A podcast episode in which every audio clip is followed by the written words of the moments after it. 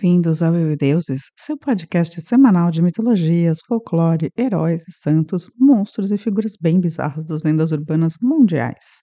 Eu sou Camila Kinsel e me alterno semanalmente com a anfíbia Daniela Benetti para contar essas histórias curiosas para vocês.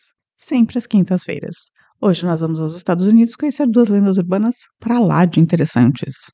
E aqui vale um adendo: quem me pediu essa primeira lenda foi meu marido. E aí, pesquisando essa e vendo que o episódio ia ficar um pouco curtinho demais, eu achei uma outra lenda e emendei duas no mesmo balaio, tá bom? A primeira delas é o Loveland Frog, uma criatura bem curiosa que faz parte do folclore de Ohio, nos Estados Unidos, desde 1955. De acordo com as lendas, no meio de uma noite escura em Ohio, na cidade de Loveland, no meio de uma rodovia rural, e em algumas lendas mais especificamente no mês de maio, havia um vendedor dirigindo seu carro em direção à cidade de Branch Hill. Dirigindo meu carro, dirigindo meu carro, eu vou a pé, dirigindo meu carro, o sinal vermelho parou. E foi lá que ele viu uma figura, em pé nas patas traseiras, na beira da estrada. A figura tinha entre 90 centímetros e 1,20m, o corpo coberto com uma pele meio como se fosse couro de cor cinza e cara de sapo. Em uma outra versão, essa figura estava sob uma ponte, meio mal iluminada, e tinha um tipo de varinha sobre sua cabeça que soltava um spray com faíscas ou brilhos. O quê?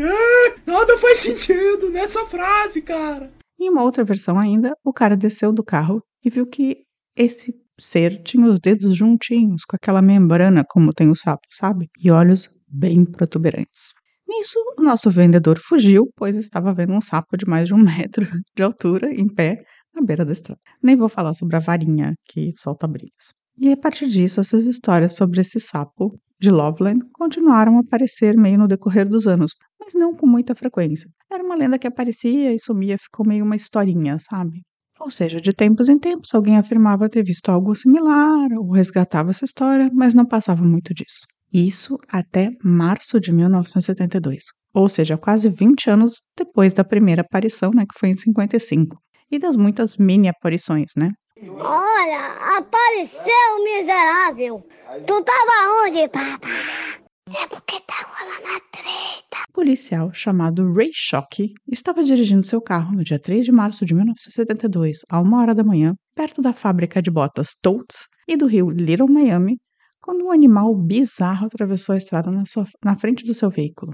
Ele parou o carro e os faróis iluminaram a besta, que, segundo ele, tinha entre 90 centímetros e 1,20m, pesava entre 25 e 35 quilos e tinha essa peça, esse tipo de pele que parecia um couro.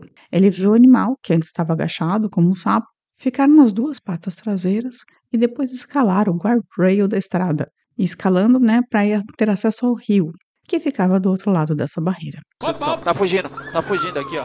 Ele chegou a ver algumas marcas de arranhões no metal, né, no guardrail onde esse bicho havia atravessado. Mas calma que essa história só melhora. Duas semanas depois desse incidente, um segundo policial de Loveland, chamado Mark Matthews, relatou ter visto um animal não identificado agachado ao lado da estrada, perto de onde Shockey tinha visto antes. Como um bom policial, ele simplesmente atirou no pobre bicho, sem nem olhar antes que bicho era, matando-o. É o pipoco, velho. E colocou o corpo no porta-malas do seu carro para mostrar ao amigo polícia, né, o Shockey, que tinha visto uma, duas semanas antes. De acordo com Matthew, o bicho era uma iguana de cerca de um metro de comprimento que, tcharam, não tinha rabo próprio Matthew não tinha reconhecido o animal anteriormente por toda essa falta de cauda, né? Basicamente, o que as pessoas estão dizendo é que uma iguana sem cauda é o homem-sapo. Parece, porém, que essa história da iguana não foi tão divulgada quanto o original do homem-rã, o homem-sapo. E por que será, né?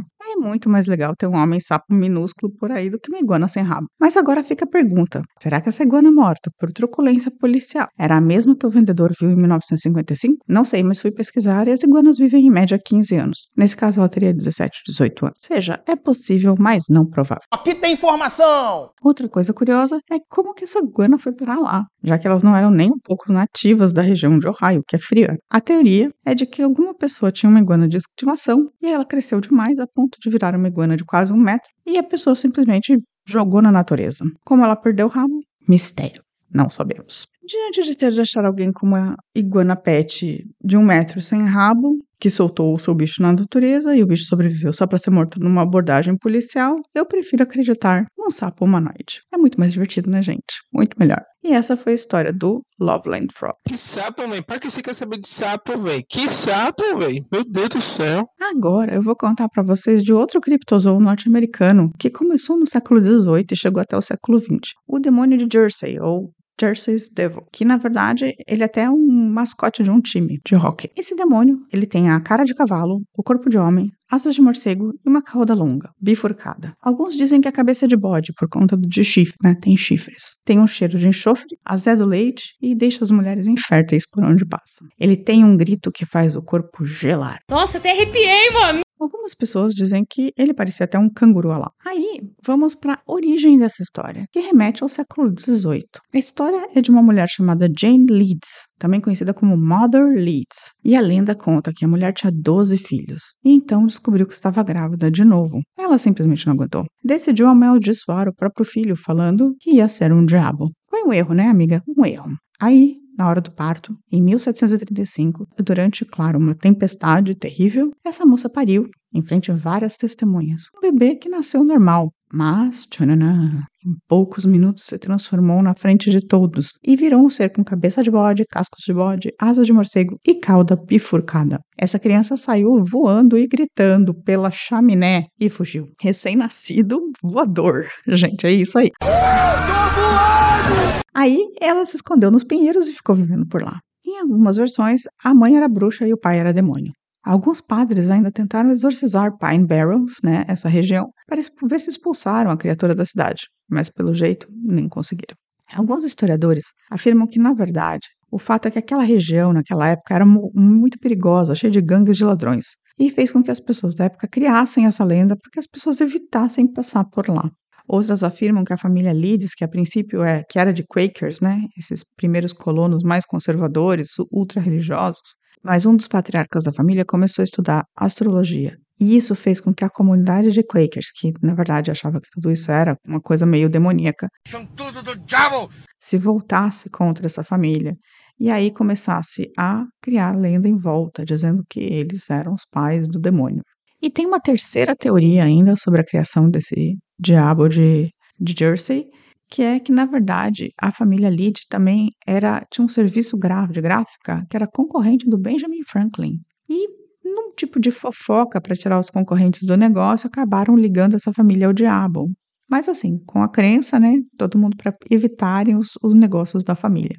Será que o Benjamin Franklin inventou uma fake news de diabo? You are fake news. Olha só. A questão é que depois do século XVIII, a história foi sendo contada, mas sem muita comoção. Era uma lenda. Mas, em 1909, uma sequência de avistamentos dessa criatura levou ao que muitos consideraram um pânico coletivo. Tudo aconteceu em apenas uma semana, entre os dias 16 e 23 de janeiro de 1909. Centenas de relatos de encontros com o diabo de Jersey foram relatados entre o sul de Jersey e a Filadélfia. Nesses relatos, a criatura atacou um bonde e um clube. A polícia de duas cidades da Pensilvânia tentou atirar no bicho, mas não conseguiu matá-lo porque, segundo relatos, ele era imatável. Tipo, as balas não conseguiam penetrar. Imortal! Vocês já sabem o que é ser imortal, pô! Então apareceram relatos de, de avistamentos em Delaware e em Maryland. Aulas foram suspensas, as pessoas não foram para o trabalho e surgiram milícias de vigilantes e caçadores. O zoológico da Filadélfia ofereceu uma recompensa de 10 mil dólares para quem capturasse o bicho. 10 mil dólares era muito dinheiro na época. E, para a surpresa das pessoas, pasmem, alguém chegou lá com um canguru disfarçado, um canguru fantasiado com asas de couro falsas e garras embutidas na mão. Eu não sei como conseguiram um canguru na Filadélfia, não me perguntem, mas foi o que aconteceu.